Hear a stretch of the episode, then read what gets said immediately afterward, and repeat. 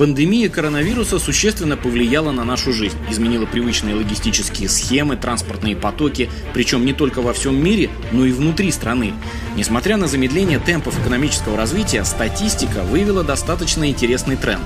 Контейнерные железнодорожные перевозки, как они росли предыдущие годы, так они растут и в этом году.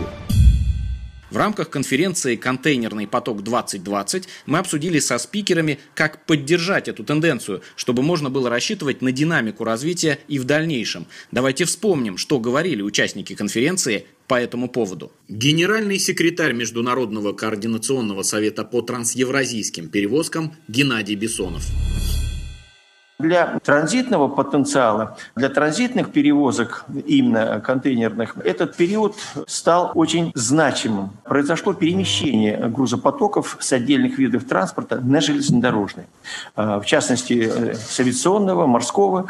А, очень много грузов ушло на железнодорожный транспорт. И как бы за последнее время наметилась такая тенденция, что у нас при общем росте транзитных грузов э, изменилась несколько география этих грузов. На сегодняшний день более 85% транзитных э, контейнеров идет через территорию Казахстана. А вот направление через Дальний Восток у нас за последнее время начало несколько снижаться. Да, это тревожная несколько тенденция. У нас есть серьезный потенциал в этом плане. Даже, опять же таки, возвращаясь вот к ситуации, связанной с ковидом, у нас по этому году мы имеем устойчивый рост транзитных перевозок. Чем успех, если его можно так назвать? В очень сложной и тяжелой работе владельцев инфраструктуры, операторских компаний, которые смогли перестроиться. И, конечно, появилась новая номенклатура грузов. Здесь появились э, медицинские препараты, медицинские материалы, которые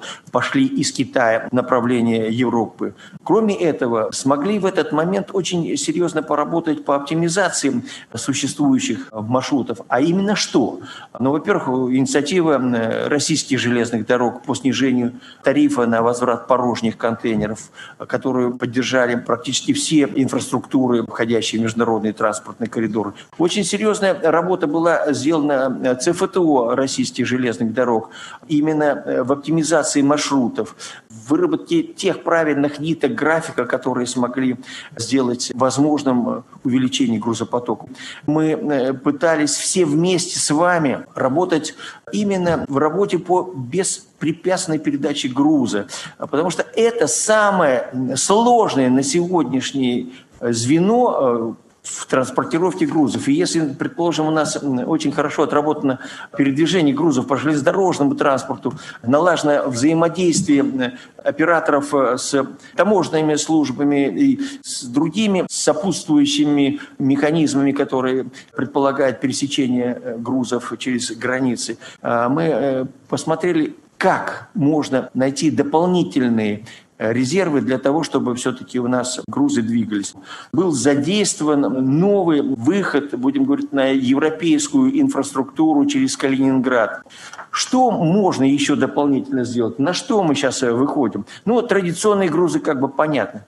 Последние годы они чем характерны? Появляется новый вид грузов, которые переходят на железнодорожный транспорт. И это э, почтовые отправления. Очень сложно идет тема, которую мы сейчас разрабатываем. Но я уверен, за ней очень большое будущее.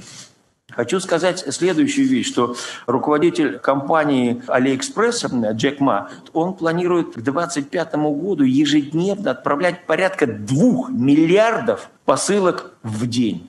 Представляете, это какой объем грузов. Сейчас технологически сложно все это идет. Мы занимаемся этими вопросами.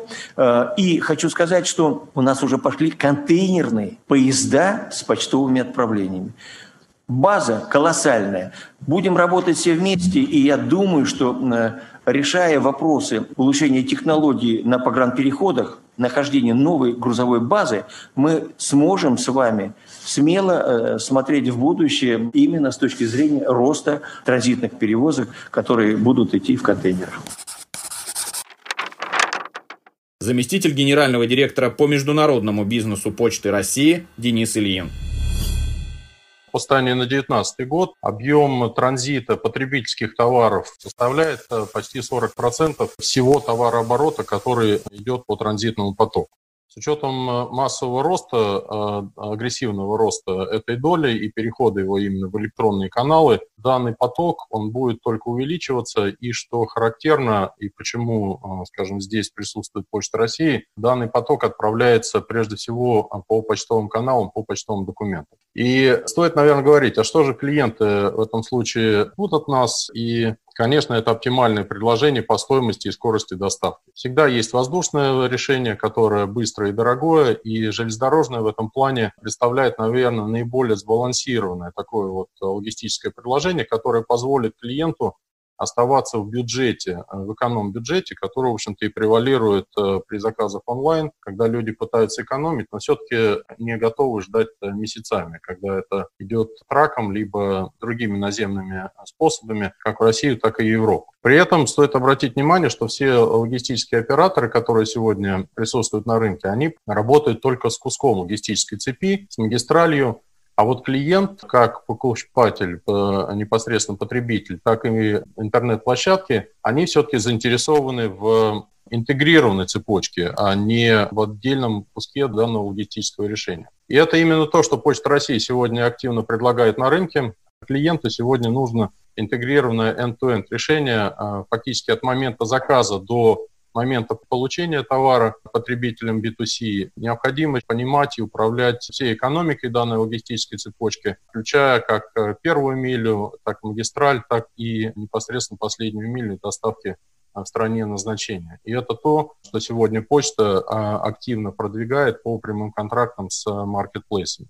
То есть мы говорим про транзитные потоки, однако на чем мы все с вами будем зарабатывать? Потому что, в принципе, стоимость транзитного контейнера из Китая, она достаточно невысокая, и здесь э, битва идет там за каждую копейку. Так вот, э, возникает, наверное, уже необходимость э, такая эволюционная. Если мы делаем какие-то заявления и претензии по контролю этого транзитного потока и по конкурентному транзитному решению, то нам необходимо говорить о серьезном логистическом хабе на территории России, не только для того, чтобы обеспечивать быструю перевалку в разные направления, но также и для того, чтобы начинать предлагать услуги с добавленной стоимостью. Это касается хранения, это касается а, бондовых складов, это касается а, частичной, возможно, переработки товаров, прежде всего именно с, говоря о потребительских товарах. И, наверное, говорить просто о транзите и как функции оператора данного транзитного решения, наверное, здесь заработок присутствует, но не основной. Вот создание подобного мегахаба, оно позволит как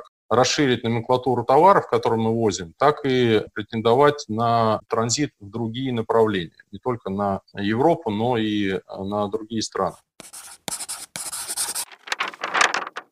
Расскажите о барьерах, которые вы видите, которые мешают развивать контейнерные перевозки. Вопрос не в барьерах, не в ограничениях, а в ожиданиях клиента. Так вот, что клиент ждет от нас, чтобы наше транзитное решение стало востребованным? Это э, три вещи. Нулевое условие – это сохранность потока, который пойдет через нас. Второе – это скорость доставки, транзитное время. Для нас, конечно, скорость контейнерного поезда, она достаточно слабая. Клиенты по транзиту в Европу ожидают порядка 14-15 дней время от отправления из Китая до поступления в Европу. И сегодня, к сожалению, контейнерные поезда наши не э, вписываются эм, в эти показатели. Однако вот если говорить о почтовой нитке графика по железнодорожным линиям, то, в принципе, почтовый поезд э, в это вписывается, но я думаю, что мы с ТПК э, найдем совместное решение, чтобы скорость была. И второе – это себестоимость. То есть цена и транзитное время – два показателя, которые обеспечат, наверное, нам, по крайней мере, возможность конкурировать и предлагать данные решения.